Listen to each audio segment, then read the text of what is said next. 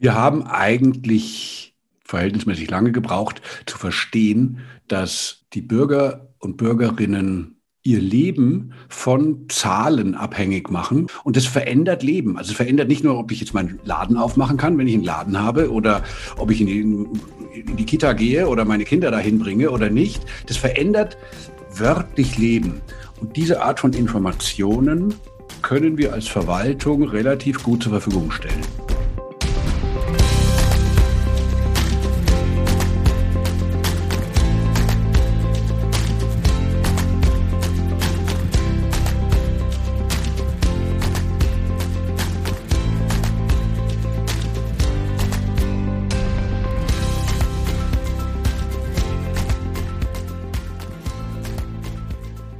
Hallo und herzlich willkommen zum Podcast Würzburger Wissen. Sie erfahren hier alles rund um Themen der Digitalisierung in Würzburg.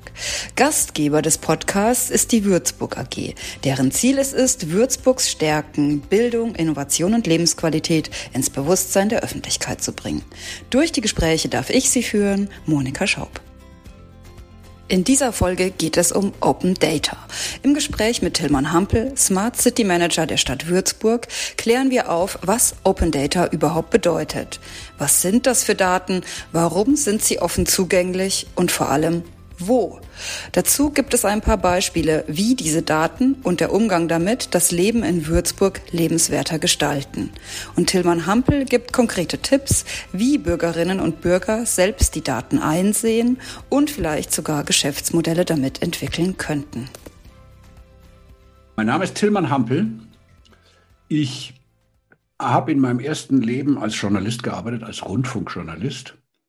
Äh, bin dann über die eigentlich über Marketing und Werbung in den IT-Bereich gewechselt und habe sehr lange hauptsächlich selbstständig, aber auch in unterschiedlichen Firmen, die mir auch zum Teil selbst gehört haben, als technisch orientierter ähm, IT-Mensch gearbeitet.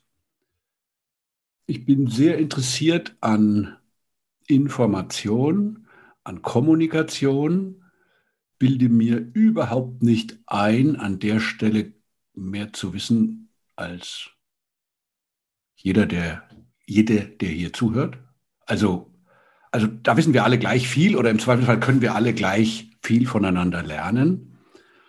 Ähm, möchte das aber jetzt, und das mache ich jetzt schon seit drei Jahren theoretisch und einem halben Jahr praktisch, innerhalb der Stadtverwaltung Würzburg nach vorne bringen, Bürgerinnen mit Informationen zu begeistern. Das äh, hast du jetzt aber sehr schön zusammengefasst. Das war jetzt ein langer Satz, den könnt ihr nicht schneiden. Nee, immer nicht. Deswegen fragen wir es doch auch einfach nochmal anders. Lieber Tillmann Hampel, was hast du denn mit dem Topic dieser Podcast-Folge, nämlich mit Open Data, zu tun? Ich habe geschuldet zum Teil dem Zufall die Ehre gehabt, das Open Data Portal der Stadt Würzburg im Vorfeld zu testen die Entscheidung auf den Weg zu bringen, dass eines angeschafft wird, es anzuschaffen, erstmals aufzusetzen und jetzt zu betreuen. Mhm. Ja, das ist eine sehr gute Antwort. Also da sind wir dann auch schon mittendrin. Mich hast du sehr beeindruckt ähm, mit deinem Corona-Dashboard. Vielleicht könntest du dazu ein bisschen was erzählen. Wie kam es dazu? Wie bist du da vorgegangen, um mir an der Stelle das Leben wirklich eine ganze Zeit lang sehr zu erleichtern? Wir haben eigentlich in meinen Augen verhältnismäßig lange gebraucht, zu verstehen, dass die Bürger und Bürgerinnen ihr Leben von Zahlen abhängig machen oder, oder es abhängig geworden ist von Inzidenzzahlen im Laufe der letzten, weiß ich nicht, 18 Monate. Ähm, und wie so ein Kaninchen aufs Loch oder ich weiß nicht ganz genau, wie man das sagt, schauen, wenn am nächsten Tag die neuen Inzidenzen kommen. Und das verändert Leben. Also es verändert nicht nur, ob ich jetzt meinen Laden aufmachen kann, wenn ich einen Laden habe oder ob ich in die, in die Kita gehe oder meine Kinder dahin bringe oder nicht. Das verändert wörtlich Leben. Und diese Art von Informationen können wir als Verwaltung relativ gut zur Verfügung stellen. Und ich halte es für unsere ursächliche Pflicht, das zu machen. Wo hast du die Daten, die dann zu sehen waren, eigentlich alle herbekommen? Ich habe versucht, alle öffentlichen Schnittstellen, die es dafür gibt. Schnittstellen sind also Computer, die ich mit einem anderen Computer fragen kann, ähm, äh, zu fragen, ob ich die Genehmigung erhalte oder ohne Genehmigung die aktuellen Zahlen mir abzurufen. In erster Linie ist es heutzutage eigentlich das RKI. Am Anfang waren das noch ein paar mehr ähm, Stellen, wie die äh, Intensiv- und Lebensrettungsgesellschaft Divi. Ähm, aber das RKI gibt uns den besten Überblick an Zahlen und das, ähm, da versuchen wir jede Stunde etwa ein Update zu holen. Ähm, natürlich kriegen wir Informationen vom Gesundheitsamt Würzburg. Und natürlich war das nicht ganz selbstverständlich, dass man diese Sachen zusammenführt in einem, in einem Dashboard. Ähm, Gesundheitsamt ist ja auch jetzt nicht irgendwie was Unpersönliches, sondern das sind ja Menschen, die haben auch Aufgaben und die Aufgaben werden aufgeteilt und man muss mit den Menschen reden, weil das im ersten, ersten Moment sieht es ja aus wie Mehrarbeit mhm. das zu machen. Das machen wir doch sowieso schon, warum sollen wir das jetzt noch machen? Und das setzt sich durch, das Verständnis, dass es praktisch ist, wenn das äh, auf einer Seite zu sehen ist. Schön ist in dem Zusammenhang die Kooperation mit dem Katastrophenschutz. Das ist eigentlich eine Abteilung vom, von der Feuerwehr, von der Berufsfeuerwehr in Würzburg. Die mhm. sind zum Beispiel für die Organisation von Impfzentren, besonders aber von Teststationen zuständig. Und da hat dann auch zu Beginn der, der, man muss sagen, so zur zweiten Welle hin, so sagen wir ja, ne, zweite mhm. Corona-Welle, ähm, ähm, der letztlich die Überzeugung gewonnen, dass es besser ist, wenn wir die Informationen irgendwo zusammenfassen, dass wir den BürgerInnen sagen, pass auf, ruf da an, gib da deine Info, dass du ein, ein Testzentrum aufgemacht hast mit den Öffnungszeiten und dann wird es in eine Excel-Datei eingetragen und die Excel-Datei wird von den Feuerwehrmenschen selbst, vom Katastrophenschutz aufs Open Data Portal ge geladen. Die haben diese Schulung von uns dafür bekommen. Mhm. Und da sind wir ein bisschen stolz drauf, dass wir sozusagen RKI, Divi, Gesundheitsamt, Katastrophenschutz und uns selber quasi da in die Pflicht genommen haben, ähm, Daten zusammenzustellen. Und da ist ein Dashboard dabei rausgekommen, mhm. ähm, was dann in der zweiten Version auch noch super Informationsdesign, Regeln äh, äh, verpflichtet wurde und dann wirklich ähm, jetzt nicht nur schön ist, sondern auch im Handy gut zu bedienen ist und so weiter. Also das funktioniert wirklich gut. Wenn du uns sagst, meinst du ja dann die Stadt. Das Smart gesagt, City ja. Team ja. der Stadt Würzburg. Wir nennen uns Stadtland Smart seit neuestem. Mhm, okay. Und ähm, man findet das, falls das jemand nicht kennt, eigentlich wirklich super mittlerweile auch über die Google-Suche es war ja eine Zeit lang eigentlich gar nicht möglich, äh, tagesaktuelle Daten zu bekommen, gerade in der Phase, als das sehr relevant war für das öffentliche Leben, wo die Inzidenzen stehen, welche Läden offen haben dürfen.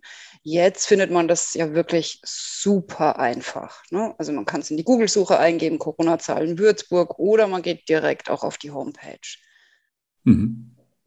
Die, die das Selbstverständnis von uns als Open Data Menschen bei der Stadt Würzburg ist tatsächlich eher, die Daten bereitzustellen und aufzubereiten, dass die praktisch sind. Das RKI stellt die ja bereit. Diese mhm. reine Inzidenzzahl. Da kann jeder auch nachgucken und das hat man ja vorher und wird man parallel auch die ganze Zeit machen. Das ist halt nur ein bisschen umständlich, weil man dann die Stadt oder den Landkreis als Zielgebiet eingeben muss und dann in so einer Liste scrollen muss, wie das funktioniert. Wir filtern das quasi vorab. Mhm und ze zeigen die lokalen oder hyperlokalen Informationen an und äh, reichern die an mit den lokalen Informationen vom Gesundheitsamt und so weiter. Hm. Ich finde es ja ein sehr super Beispiel, ähm, wie Open Data das Leben einzelner Bürger total verändern kann. Würdest du ein anderes Beispiel da als besser sehen? Oder würdest du noch ein anderes Beispiel erzählen? Ich glaube, dass die, äh, das ist ein bisschen makaber, aber ich glaube, dass Krisen grundsätzlich das Potenzial haben, äh, bestimmte ähm, Betrachtungsweisen bei BürgerInnen zu ändern und eben auch zum Beispiel die Wichtigkeit von solchen Zahlen oder Informationen äh, auf lokaler Basis neu zu, einzuordnen in der Priorisierung. Und eine anstehende Krise oder vielleicht sogar, das weiß man nicht, existierende Krise ist der Klimawandel beziehungsweise die starke Erderwärmung und Zunahme von Wetterextremereignissen äh, wie Starkregen. Das haben wir jetzt gerade, weil wir jetzt gerade hier mitten im Juli uns unterhalten ähm, und draußen ist alles nass. Äh, das muss jetzt nichts mit dem Klimawandel zu tun haben, das ist mir schon klar. Aber ähm, sieht schon ganz so aus, dass das nicht, das ist nicht ganz von der Hand zu weisen. Und wir denken, dass wir diese Informationen, wie wir sie jetzt zu Medi mit medizinischem Hintergrund zur Verfügung stellen, also Corona-Dashboard, dass wir die, wir fangen damit ganz konkret schon an, ähm, dass wir die äh, für Klimaereignisse, Mobilitätszahlen, ähm, CO2-Verbrauch oder äh, Produktion, durch Parks und so, äh, Oberflächenversiegelung, mhm. dass wir das zur Verfügung stellen müssen. Und da komme ich jetzt nochmal auf das Corona-Dashboard. Wir greifen da eine Aufgabe auf, dieses, dieses User Interface, sagt man dazu, also die Art und mhm. Weise, wie ich mit Daten umgehe, wie die sich mir, ähm, wie die sich mir zeigen, wenn ich hier so eine, so eine digitale Smartwatch heutzutage habe, da stehen bestimmte Sachen drauf. Da steht drauf, was für eine Inzidenz ist, zum Beispiel. Das mhm. kann ich mir programmieren mit JavaScript dann habe ich das direkt, wenn ich auf die Uhr schaue. Muss man nicht haben, aber manche Leute haben sowas halt. Ähm, so könnte natürlich auch der Wasserstand des Maines da drauf stehen. Ähm, das kann aber auch auf einer Handy-App laufen. Das könnte auf einem Informationsboard bei der Einfallstraße der Stadt oder des Ortes stehen. Das könnte auf einem großen Display am Bahnhof stehen. Und es kann in einem, in Berlin im, im Bundestag abgerufen werden von jemand anderem. Das geht alles mhm. nur, wenn wir die Daten bereitstellen. Das hat also nichts mit dem User Interface zu tun. Das heißt, unsere ureigene Aufgabe wird immer sein, die Daten zu organisieren und bereitzustellen. Und unsere Aufgabe ist es nicht, die zu bewerten. Hm. Unsere Aufgabe ist es auch nicht, die irgendwo so einzuordnen, dass diese Daten jetzt wichtiger sind als andere Daten. Das werden andere Menschen machen, die andere Interessen haben. Ich gebe dir ein Beispiel. Wir haben Termine auf dem Open Data Portal mit Events, Veranstaltungen, zum Beispiel Weinfeste. Das ist für Würzburg interessant und für die Region Würzburg. Ein Würzburger kann da nachschauen, hey, wann ist ein Weinfest? Der wird nicht aufs Open Data Portal gehen, um Weinfeste zu suchen. Ich glaube es nicht. Der schaut bei der Mainpost-Seite oder im Gemeindeblatt. Aber die Mainpost, das Gemeindeblatt und auch der bundesweit organisierte Riesling Fanclub Kalender, den es wahrscheinlich als App für iOS und Android gibt, die müssen ja. die Infos ja auch herkriegen. Und die karren uns ja Touristen möglicherweise dafür hierher.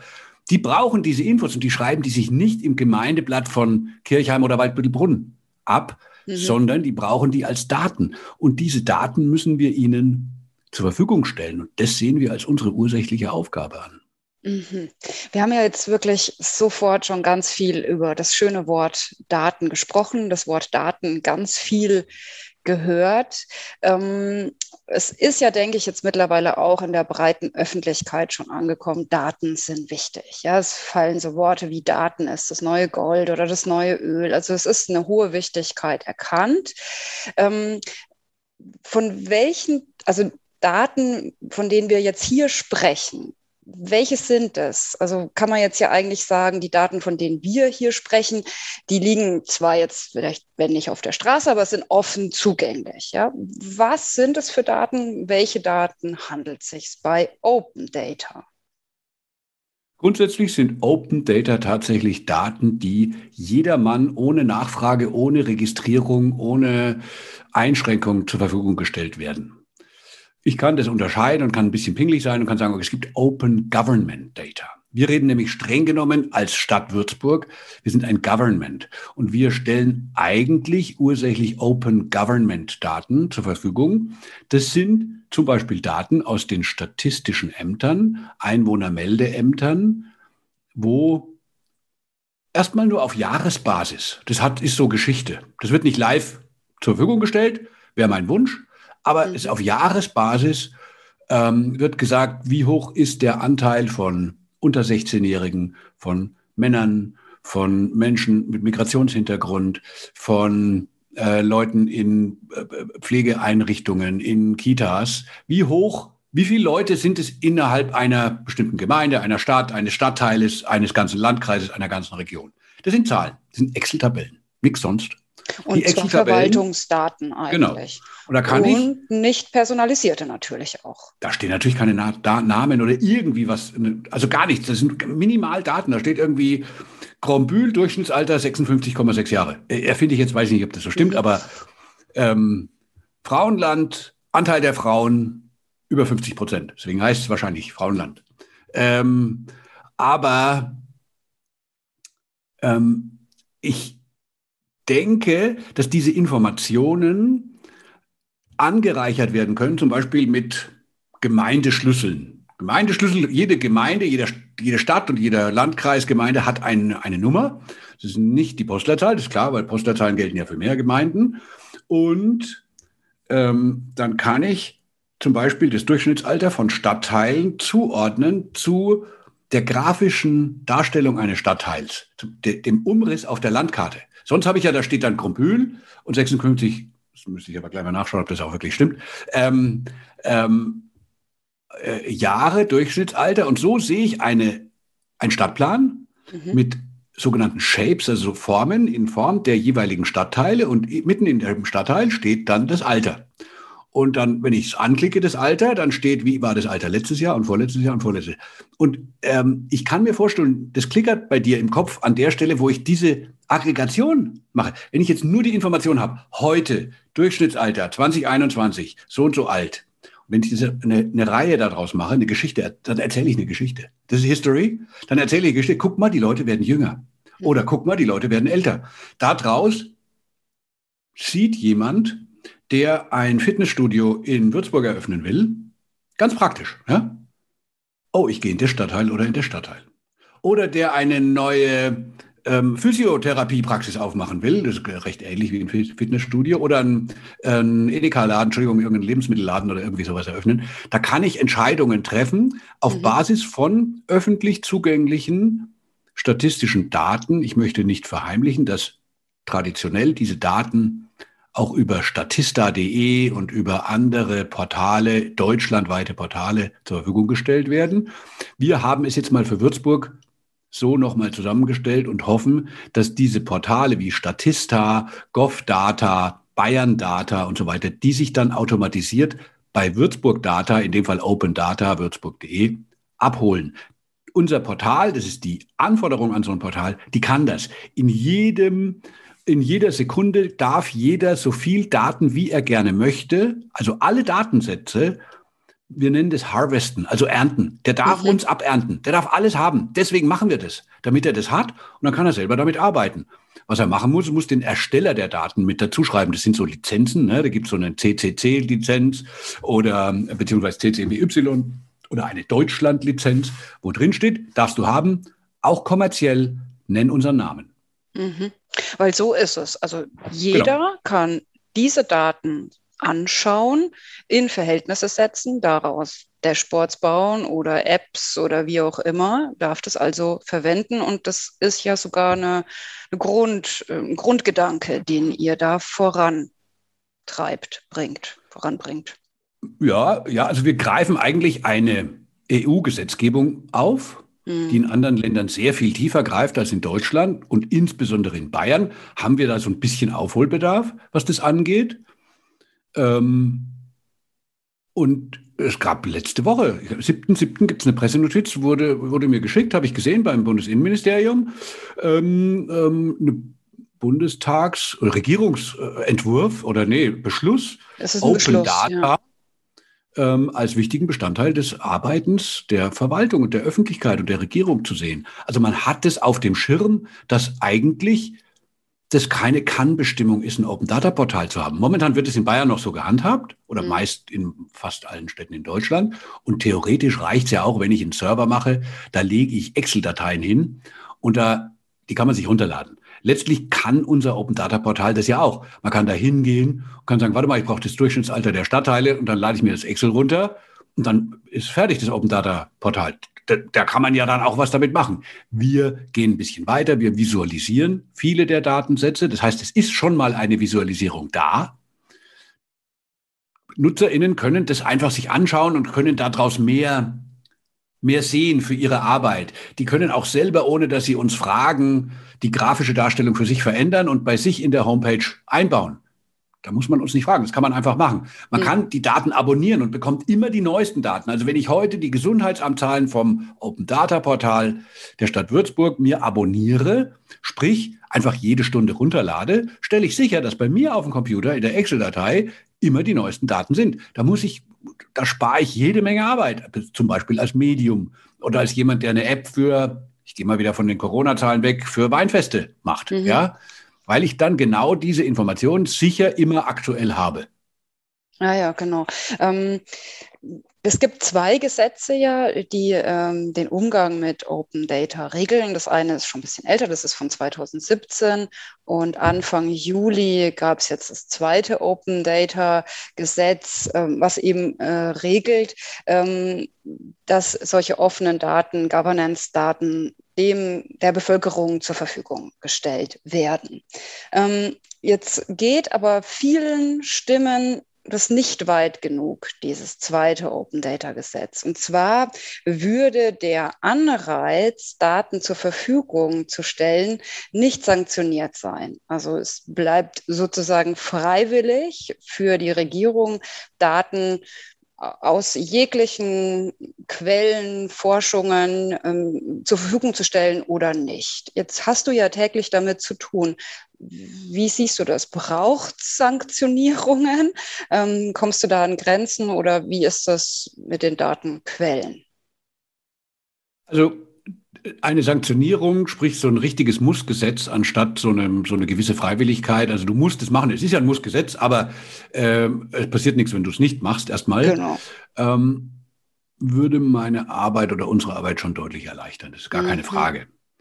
Ähm, weil das kennt, kennt jeder von sich selber, wenn ich jetzt zwei Sachen vor mir liegen habe, die ich machen muss. Das eine ist Open Data zu veröffentlichen und das andere ist die Rechnung zu bezahlen. Ja, Mhm. Wenn ich die Rechnung nicht bezahle, kriege ich eine Mahnung und wenn ich die Mahnung nicht bezahle, komme ich am Ende ins Gefängnis. Und ähm, wenn ich die Open Data nicht veröffentliche, ja, dann kommt der Hampel und sagt, hey, hey Hör mal. Und das war es dann schon an Sanktionen. Ähm, natürlich fällt mir dann die Aufgabe des Sanktionierers zu. Das heißt, ich muss den Leuten halt gehörig auf die Nerven gehen. Das mache ich. Hm. Ähm, und ich denke, insgesamt ist es aber besser, mit Information für Verständnis zu werben und eben dieses, ich sage immer, dieses dicke Brett zu bohren. Mhm. Ähm, dass ich sage, einem Mensch, der in der Verwaltung arbeitet, der schon lange in der Verwaltung arbeitet, der wahnsinnig Erfahrung hat, der, der wirklich gut ist in dem, was er da macht und der bisher mit diesen Informationen, die er da hat, zum Beispiel dem CO2-Gehalt bei Parks oder der Temperatur ähm, jenseits der, des reinen deutschen Wetterdienstes oder dem Wasserstand oder irgendwie sowas, mit diesen Informationen zu arbeiten nach bestem Wissen und Gewissen. Mhm.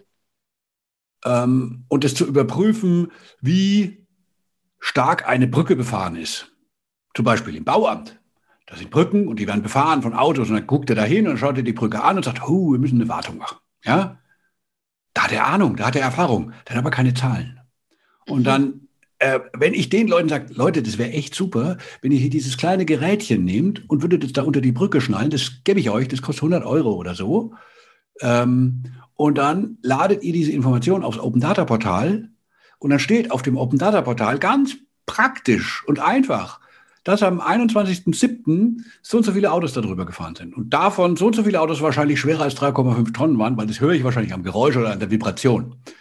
Und dann kann der seinem Chef oder im, im Stadtrat oder irgendwo ganz einfach sagen, ey Leute, der Verkehr hat irrsinnig zugenommen, wir müssen die Wartung jetzt schon machen. Oder der kann sagen, ey Leute, es hat abgenommen, es war Corona, kein Mensch war unterwegs, wir können das ein Jahr verschieben. Das sind ja Informationen, die habe ich aus dem Gefühl heraus eben nicht unbedingt. Mhm. Und dieses Denken, Denken in Daten. Letztlich sind es die Bürgerinnen und Bürger, die diese Brücke bezahlt haben. Verstehe ich die dich. haben also, ein Recht darauf, das zu wissen. Verstehe ich dich also richtig, richtig, dass du das Problem eigentlich schon woanders siehst. Also ich, ich, hätte jetzt bei diesem, bei diesem Sanktionierungsproblem das so gelesen oder so verstanden. Das sind Daten, die nicht in einer offenen Form überhaupt zugänglich gemacht werden. Also es wird ja eine, eine gewisse Form davon abverlangt, aber da sind sie. Aber ich habe sie halt mhm. in der mhm. Schublade. Ich habe jetzt keine Zeit, diese Schublade aufzumachen, kein Interesse, diese Schublade aufzumachen. Das kann ja unterschiedliche Gründe haben. Du sprichst aber ja was ganz anderes an, dass sogar eigentlich eigentlich noch viel mehr Daten erfasst werden könnten, viel mehr Daten entstehen könnten, die einen Zweck haben, oder? Ja, die Technik erlaubt es uns jetzt, Netzwerke, IoT, Internet of Things, erlauben uns jetzt dieses, diese Information zu erfassen und anstatt ein Bauchgefühl weiterzugeben und zu sagen, vielleicht sollten wir diese Brücke mal warten, mit klaren Fakten an der mhm. Stelle zu punkten. Und es macht doch die politische Arbeit, angenommen es ist ein politischer Akt, ja, zu entscheiden, ob die Brücke renoviert wird oder zu entscheiden, ob ein Radweg über die alte Mainbrücke geht oder nicht. Das ist ja, das ist ja ein politischer Akt. Da stehen so viele Leute und ich soll da Fahrrad fahren. Wieso soll ich denn jetzt absteigen? Da steht Fahrradweg. Das, sind ja, das ist ja ein Konflikt. Ja. Den haben wir ja jeden Tag, wenn wir da unterwegs sind. Aber keiner kann dir sagen, wie viele Leute auf der Brücke sind. Mhm. Das könnte ich doch zählen. Und dann weiß ich, an so und so vielen Tagen in so und so im Jahr sind es so. Und wenn ich weiß, über 200 Leute stehen da, dann mache ich rot. Dann mhm. muss man schieben. Und wenn da weniger sind, dann muss man nicht schieben. Und dann hat man eine Klarheit als Bürgerin, finde ich. Ich finde es leichter. Ja. Ist das auch Teil deiner Arbeit dann, solche ähm, ja. Erfassungen voranzubringen und auch ja. zu sagen, hier gibt es Möglichkeiten, technische Möglichkeiten genau. und auch ein Budget? Ja, also, ähm, das, das ist eigentlich relativ einfach. Wir verstehen uns als so eine Art, das klingt jetzt ein bisschen lächerlicher, wir sind der Sandkasten. Wir sind der Internet of Things Sandkasten. Also in unserem Sandkasten sind keine Förmchen und Autochen, sondern da sind die Things vom Internet. Mhm. Und wir maßen uns nicht an, irgendwie die ultimative Ahnung zu haben, das habe ich vorhin schon gesagt. Äh, aber wir wissen, es gibt so etwas wie LoRaWAN, das ist ein Netzwerk, was ähm, verschiedenen Geräten es erlaubt, sich zu verbinden und Informationen in sehr geringer Menge zu senden und dabei sehr batteriesparend zu sein. Der Brückensensor, von dem ich gesprochen habe, der könnte von der Batteriekraft fünf bis zehn Jahre halten, ohne dass da Strom angeschlossen ist und würde alle zehn Minuten seine neueste Zahl, wie viele Autos da jetzt wieder darüber gefahren sind, an einen Server senden. Dort würden diese Daten entschlüsselt werden, weil die Daten sind natürlich verschlüsselt. Und dann stünden die auf einem Server und da entscheidet dann der Stadtrat anfangs drüber, ist es gleich öffentlich oder ist es erst einen Tag später öffentlich? Oder also muss man live unbedingt wissen, wie viele Autos da gerade drüber fahren oder reicht es, wenn das 24 Stunden alt ist? Das ist ja eine völlig legitime Entscheidung. Muss nicht live sein, meiner Meinung nach in dem Fall. Ähm, dann steht es zur Verfügung. Das Wissen, dass das geht und dass es diese Sensoren gibt, das stellen wir den Fachbereichen zur Verfügung. Mhm. Wir zeigen denen unsere Tests und kaufen, sagen wir mal, zwei Sensoren. Haben wir gerade praktischerweise mit äh, Bodenfeuchtigkeit gemacht. Mhm. Die haben wir unter, da haben wir einige Sensoren gekauft. Da kostet ein Sensor keine 100 Euro. Okay. Und, ähm, und dann wird es im Ringpark unter einen Baum eingegraben mit einem Erdbohrer. Und da ist ein ganz normales USB-Kabel dran, also wie wir das zu Hause am Computer haben. Und das geht dann oben in die Baumkrone und da ist ein kleiner Sender, dieser LoRaWAN-Sender, und der sendet diese Informationen alle zehn Minuten raus, wie viel Wassergehalt 40 Zentimeter oder 20 Zentimeter unter der Erdoberfläche ist. Mhm. Das Gartenamt bekommt diese Information mit unseren paar Testgeräten. Jetzt werten die das ein Jahr aus mhm. und schauen nach, warte mal, diese Zahlen sind echt interessant, da können wir besser entscheiden, wann wir hier Wasser, wann wir hier gießen. Bisher machen wir das nach Gefühl. Oh, es hat mhm. lange nicht mehr geregnet, lassen wir die Bäume gießen. Völlig legitim, so macht man das im Garten auch. Mhm. Ähm, da kriegt man Informationen und mit Hilfe dieser Informationen und vielleicht einer Kommunikation mit Wissenschaftlern, zum, wir haben hier in Würzburg diese wunderbare Landesanstalt für Bau, für, für äh, Landwirtschaft, Gartenbau, Wein- und Gartenbau. Ähm, dann könnte man sich mit den Leuten unterhalten und sagt mal, guckt mal, bei den Ginkgos reicht es aus, äh, 20 Prozent Wasser zu haben und bei den Ahorn brauchen wir aber 60 Prozent Wasser. Lass uns mal auf Lösboden, sagen wir, das ist so eine Erde, die hier üblich ist, ähm, äh, lieber in Zukunft Ginkgos nehmen. Das wissen die wahrscheinlich so auch schon, aber dann haben sie es als mhm. Zahlen. Und wenn sie in ihre nächste Entscheidungsrunde gehen, können die das tun. Und wenn ihnen diese Zahlen gefallen, dann ist es deren Etat mhm. das unter nicht zwei oder drei Bäume, dafür bezahlen wir es von mhm. Smart City, sondern für 300 oder 400 Bäume ähm, diese Sensoren drunter zu machen. Denn letztendlich im Verhältnis dafür, was ich da für ein Wissen rausziehe und für eine Verbesserung der Lebensqualität für die BürgerInnen habe. Erstens mal muss weniger gegossen werden oder mehr und also es wird besser, aber die Luft wird besser mhm. ähm, und es ist besser in der Stadt zu wohnen. Äh, das ist lächerliches Geld.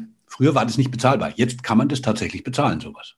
Also sowas macht ihr dann auch, sozusagen für Sensoren zu beraten. Ähm, dann hast du aber ja auch ganz viel, also wo, was ja Open Data auch schaffen soll, ist Innovation äh, zu schaffen. Also hast du ja auch viel mit Startups zu tun. Ja, man kann sich ja auch als jemand, der eine Idee hat, wie man Daten anders clustern, anders nutzen kann, auch an euch wenden. Ist das richtig? Ja, das wird auch gemacht und das bringt mich auf den Punkt von dem Corona-Dashboard vorhin oder von dem Klima-Dashboard in Zukunft mhm. ähm, zurück, dass wir es natürlich als Datenbasis unsere Daten zur Verfügung stellen wollen, Leuten, die sich zum Beispiel hier in Würzburg ansiedeln wollen. Mhm. Die brauchen Informationen, die können sie sich dort holen. Mhm. Die können aber auch ein Geschäftsmodell entwickeln, eine neue ähm, eine neue Mobilitäts-App mhm. zu schreiben. Ähm, und dazu brauchen die Daten. Und dann müssen wir da nicht lange suchen und stellen denen diese Daten natürlich, also die müssen uns gar nicht fragen, wir kriegen das gar nicht mit, stellen diese Daten denen zur Verfügung, ähm, um ihr sogar ihr ganzes Geschäft darauf basieren zu lassen. Das wäre ja ganz genau in unserem Sinn. Hast du da irgendwelche coolen Beispiele für solche neuen Geschäftsmodelle? Die die Scooter-Verleiher. Mhm. Gibt ja jetzt auch in Würzburg seit einem Jahr diese kleinen Elektroroller. Mhm. Die brauchen bestimmte Informationen, um ihr Geschäftsmodell zu machen. Wo sind viele Leute? Und geben auch wiederum Informationen her. Wo fahren viele Leute hin mit mhm. diesen Scootern? Das hat sehr viel mit Wetter zu tun. Das hat sehr viel mit Steigungen zu tun. Das hat also Wetter im Sinne auch von Klimaereignissen wie mhm. Starkregen und sowas, wo die ihre Aufladestationen hinstellen. Das dürfen mhm. die nicht irgendwo hinstellen, wo öfter als einmal im Jahr ähm, das Wasser steht, als mhm. Beispiel. Ja, sollte nicht Kann aber sein, auch ja. gut sein, ähm, dass man Verkehrsdaten direkt auswertet von Open Data Portalen, ähm, um, also letztlich auch wenn man Google heißt, gräbt man diese Quellen an, mhm. um die Staus in der eigenen, äh, in der eigenen App-Darstellung ähm, darzustellen. Das kann aber natürlich auch ein kleineres Startup sein. Das muss jetzt nicht ein großer amerikanischer Konzern sein, der davon profitiert, dass wir Open Data zur Verfügung stellen. Letztendlich ist es uns recht, wenn die auch davon äh, äh, ähm, Vorteile haben. Wir würden aber bei zu häufigen Abfragen unseres Open Data Portals, wenn es wirklich sehr, sehr oft vorkommt, würden wir möglicherweise ähm, das ein bisschen limitieren, dass wir sagen, nee, mehr als 60 Mal die Stunde musst du wirklich nicht fragen. Du mhm. einer Server, wir wissen nicht, wem du gehörst, aber äh, das könnte so eine Zahl sein oder 100 Mal die Stunde oder sowas. Was ja auch gar nicht so aktuell limitiert. dann ist, hast du ja vorher gesagt. Es muss nicht aktuell sein, es kann aber aktuell sein. Ah, okay. Also man könnte da, was machen viele Firmen, benutzen auch Open Data oder stellen Open Data mit der gleichen Technologie zur Verfügung, um Verhalten von Parksuchenden mhm zu dokumentieren und daraus zu schließen, wann die Leute eher in eine Straße reinfahren dürfen oder wieder rausfahren dürfen oder so ihre Parkuhrabrechnungen richtig zu machen. Mhm. Das wird in Städten ja auch gemessen, äh, wie häufig wann, wer in welcher Fläche parkt und so weiter. Und das kriegt man sehr aktuell mit. Mhm. Ah, okay. Und Möglicherweise bei ein bisschen Nachdenken fällt einem da noch mehr an praktischen Beispielen für aus der Landwirtschaft besonders äh, ein, wo man sagt, warte mal, ich habe da bestimmte Daten, die werden den ganzen Tag gemessen, da kann ich äh, was damit anfangen, wo ich was hinpflanze zum Beispiel. Gibt ja viele Startups. Und ein weiterer wichtiger Teil ist ja die Bürgerbeteiligung in Bezug mhm. auf Open Data. Habe ich das auch so richtig verstanden? Ne? Was sind da vielleicht noch Beispiele? Wie wird die Bürgerbeteiligung durch Open Data vereinfacht? Also wir haben ähm, die, den einen Komplex Bürgerbeteiligung, dass wir überhaupt Bürger an Entscheidungsprozessen beteiligen und dass wir intern überhaupt lernen, als Verwaltung, wie das ist, die aktiv zu beteiligen. Denen jetzt nicht nur zu sagen, willst du jetzt, dass der Zebrastreifen dahin kommt oder dahin kommt, oh, sondern, oder das ist ja schon eine ganz schön wichtige Entscheidung. Ähm, ähm, aber das oder die Farbe so rum oder so rum von dem Gebäude vorne dran ist, also das ist eine kleine Entscheidung, sondern dass es vielleicht auch große Entscheidungen gibt. Und diese Bürgerbeteiligung, die gibt es vorgeschrieben schon immer, glaube ich, in, mit Abstimmungen, Volksabstimmungen, Informationspflicht seitens der Verwaltung, bei Ausstellungen, so planen wir den Umbau des sowieso Bereiches. Äh, kann man jetzt inzwischen zum Glück auch digital machen. Ähm, in dem Moment, wo ich Bürgerinnen und Bürgern Informationen digital zur Verfügung stelle, so dass die eine Behauptung beweisen, widerlegen, nachvollziehen können. Mhm, okay mache ich Bürgerbeteiligung einfach sinnvoller. Ich muss nicht das unbedingt glauben, was mir da irgendjemand erzählt hat, sondern ich kann nachgucken, ah ja, wirklich, die werden ja echt älter, die Leute. Mhm. Da müssen wir was tun. Ah ja, wirklich, das wird ja echt wärmer. Wir müssen was tun. Mhm. Und das, äh, das kann ich nur mit einer ganz neutralen Information machen. Die muss ich zur Verfügung stellen. Da gibt es dann keinen Fake News. Das ist einfach eine Zahl. Mhm. Die hat, sie war letztes Jahr so und ist dieses Jahr so. Und macht Bürgerbeteiligung dann eben so viel wertvoller, weil, weil die Menschen sich besser informieren können. Weil es verifizierbarer dann ist, sozusagen. Ja, ja genau. Ähm, wenn man jetzt gerne sich mit Open Data tiefergehend beschäftigen möchte, was würdest du denn empfehlen? Welche Seiten, Bücher, Podcasts? Hm. Äh, Podcast weiß ich tatsächlich gar nicht, außer diesem hier der, der ähm, sich mit Open Data genau beschäftigt. Da habe ich geguckt, es gibt noch einen in Barcelona. Ja. Sind also voll weit vorne dran wie Barcelona. Ähm, natürlich, wenn ich jetzt an den Daten interessiert bin, dann sollte man unter offene Daten, Open Daten, Open Data, Bürgerdaten, GIS, Bürger-GIS, das sind so, so Begriffe, mit denen man mal ähm, seine Suchmaschine äh, behageln kann und mal gucken, was da so rauskommt. Bei in anderen Städten ist es ja wahnsinnig, was man da rausfinden kann. Und da holen wir ja letztlich auch die Inspiration her. Also, ähm, dass in Vancouver zum Beispiel diese Häufigkeit der, der ähm, API-Abfragen, also der, des Open Data Portals, das wird nicht verboten, wenn jetzt jemand häufiger als 60 Mal die, die Stunde abfragt, es kostet einfach Geld weil die sagen, da fragt einer tausendmal, ganz offensichtlich hat der ein Businessmodell, der möchte, der heißt zum Beispiel Google und der verkauft am Ende dazu Werbung. Warum, warum sollte er uns nicht ein bisschen was davon abgeben? Unser Open Data Portal kostet ja auch was. Finde ich völlig legitim. Aber das ist streng genommen nicht mehr Open Data, weil das ist ja ab einem bestimmten, dann, bestimmten Punkt dann limitiert. Ja. Und da ähm, äh, das sind so Fragen und das kann man sich anschauen, indem man einfach die Open Data Portale anderer Länder und Städte sich anschaut. Ich finde, das ist die beste Quelle. Ähm, es gibt Hersteller von Open Data Software, die das auch aggregiert darstellen, was es an guten Datensätzen so gibt. Da fällt mir die Firma Open Data Soft ein. Die mhm. haben weltweit Datenquellen, zum Beispiel, oh, das wusste ich vorher gar nicht, Airbnb ist ein Begriff, das ist so ein Bed-and-Breakfast-Laden, wo man online was buchen kann. Typisches Plattform-Business. Hat weite Teile seiner Datenbanken als API online. Und ich kann die als Entwickler abfragen und kann eine Karte machen, habe ich mal auf unserem Open Data Portal gemacht.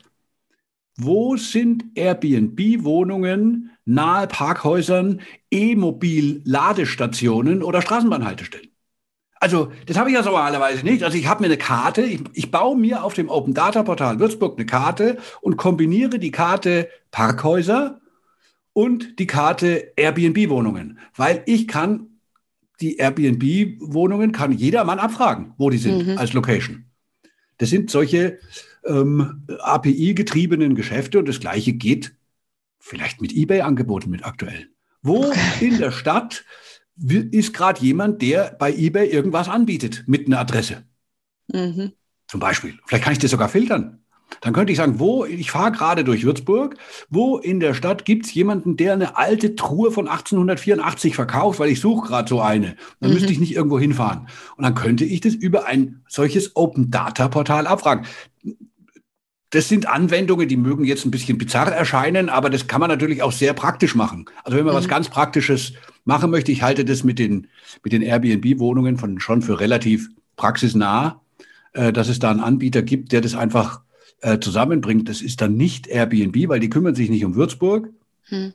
sondern das ist dann zum Beispiel die Stadt Würzburg, die in ihre BürgerInnen-App das reinbringt, dass äh, die touristischen Attraktionen, die E-Mobil, Ladestationen und eine andere Information auf einer Karte gemeinsam sichtbar sind. Und das mhm. geht nur, wenn es offene Datenquellen gibt. Sonst kann das nicht funktionieren. Ja, genau. Ähm, du würdest also sagen, man geht auf die Open Data Plattform der Stadt Würzburg. Das ist ja schon mal eine ganz gute Adresse. Ja. Dann habe ich noch gefunden die GovData-Seite. Das schreiben mhm. wir auch in die Show Notes. Und was ich auch sehr spannend fand, es gibt einen Herrn Paderta, der hat eine ganze Auflistung an Möglichkeiten gemacht, äh, mhm. wo man überall Open Data, wie man an Daten kommen kann. Das würden wir auch nochmal ja. hier dazu schreiben. Das finde ich sehr wichtig, dass diese Angebote damit reinkommen. Ich kann auch immer gar nicht genug Werbung machen für die Open Data Aktivitäten und Smart City Aktivitäten der Stadt Hamburg. Die sind wirklich vorbildlich, was das angeht. Hm. Ähm, und da kann man kann einfach, da hat jeder was davon und da kann man wirklich was davon lernen. Ich finde auch, man kann da auf jeden Fall mal gut reinschauen und da findet man sehr spannende, manchmal auch skurrile, aber auf jeden Fall interessante Sachen. Da habe ich mich damit auseinandergesetzt. Äh, lass mich das so dazu sagen, diese, diese der ein oder andere, der wird natürlich sagen, warte mal, ich kriege hier Informationen auf dem Open Data Portal, die kriege ich doch woanders auch. Die mhm. stehen doch bei Google auch oder irgendwo sowas. Für eine Stadt ist es ganz wichtig, eine Souveränität ähm, zu entwickeln und zu haben, was die Ownership der, oder die Kontrolle über den mhm. Zugang zu Daten angeht. Wir müssen nicht alle Daten bei uns liegen haben. Mhm. Wir müssen die Kontrolle, wir dürfen niemandem anderen die Kontrolle geben, die Daten plötzlich zu verknappen oder den mhm. Zugang zu den Daten einzuschränken. Das kann jederzeit, wenn es in der, in der privaten Hand ist, wenn es bei irgendjemand anderem ist, kann dir jederzeit passieren, oh, dann hast du keine Haushaltsdaten mehr plötzlich. Mhm. Das kann doch nicht sein. Das sind unsere Daten. Dann weißt du plötzlich nicht mehr, welche Temperatur in der Stadt ist. Man darf sich nicht in dieser Form abhängig machen, denn heute, das sehen wir bei den ganzen Plattformgeschäften, und dazu gehören Daten natürlich auch, nicht die Daten selber sind die Mangelware unbedingt, sondern der Zugang zu den Daten. Ja. Der muss richtig sein. Und das sind die, die Modelle, äh, die es aufzubauen gilt, die es dann aber auch zu schützen und zu verteidigen gilt innerhalb einer demokratischen Gesellschaft. Das ist der Zugang, der offen sein muss zu diesen, zu diesen Informationen. Das hast du so wunderbar jetzt am Schluss noch gesagt. Richtig gut.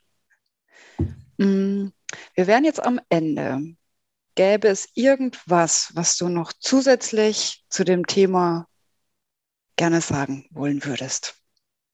Ich, ich weiß noch nicht, wie ich, den, wie ich den Weg dahin, wie ich die Brücke bauen soll in den nächsten Monaten oder Jahren, würde ich mich wahnsinnig freuen, zu einem bestimmten Thema eine Art Hackathon zu organisieren. Ein Hackathon ist ein Treffen von Leuten, die Lust haben, Sachen zu entwickeln muss nicht nur Programmieren sein, aber er hat viel mit Programmieren zu tun, mhm. dass die sich treffen, virtuell oder ganz real, sich ein Thema nehmen und sagen, so, wir bauen jetzt was, wir bauen eine Maschine, die basiert auf Daten vom Open Data Portal. Dass wir das machen, vom Würzburger Super. Open Data Portal. Mhm. Und bei der Gelegenheit stellen wir fest, dass bestimmte Daten, lebenswichtige Daten dafür fehlen und organisieren diese Daten dann. Weil mhm. nur aus dieser praktischen Arbeit damit wissen wir, was noch fehlt. Das liegt uns vielleicht auf der Straße, aber wir haben es noch nicht entdeckt. Uns ist es gerade so gegangen bei dem Corona-Dashboard. Die Grafik wurde ja von einer privaten Agentur gemacht. Die haben sich in die Daten unseres Open Data Portals reingefuchst. Und so mhm. meinen wir das. So soll das sein. Das, die, die, die örtliche Zeitung soll sich in das Open Data Portal reinfuchsen. Die sollen das jeden Tag anschauen, wenn es geht. Nicht, wie wir das grafisch machen. Die sollen die selber grafisch machen. Da sind die viel besser als wir. Ja? ja. Die sollten das beste Corona der Sport der Stadt haben, sagen wir mal. Wir wollen mit denen zusammenarbeiten, was dieses Klima der Sport angeht. Das kann im Rahmen eines solchen Hackathons zum Beispiel entstehen. Und dann haben Bürgerinnen und Bürger wirklich was davon, wenn wir als Leute, die, sagen wir mal, technisch ein bisschen belesen sind und ein bisschen programmieren können und wissen, was ein Raspberry Pi ist und wie wir, weiß ich nicht, CO2-Werte messen können und irgendwo hin, ähm, können wir damit was machen und bauen, ähm, in, zu welcher Thematik auch immer, Lösungen, die das mhm. Leben der Menschen verbessern. Das ist dann letztlich ist das das Ziel. Vielen Dank, dass Sie sich die zweite Folge des Podcasts Würzburger Wissen angehört haben. Falls Sie nun erst auf uns aufmerksam geworden sind, dann hören Sie doch gerne auch unsere erste Folge zum Thema Smart City. Wenn Sie mehr über Open Data in Würzburg erfahren wollen, besuchen Sie die Homepage www.opendata.würzburg.de. In den Show Notes stellen wir Ihnen noch weitere Open Data Portale ein. In der nächsten Folge von Würzburger Wissen beschäftigen wir uns mit dem Thema Digital Mobility. Es wäre toll, Sie hier wieder dabei zu haben. Die Würzburg AG als Gastgeberin des Podcasts erreichen Sie zu Feedback, Fragen und Anregungen und gerne auch zu Mitmachen unter würzburg-ag.stadt.würzburg.de. Bis bald.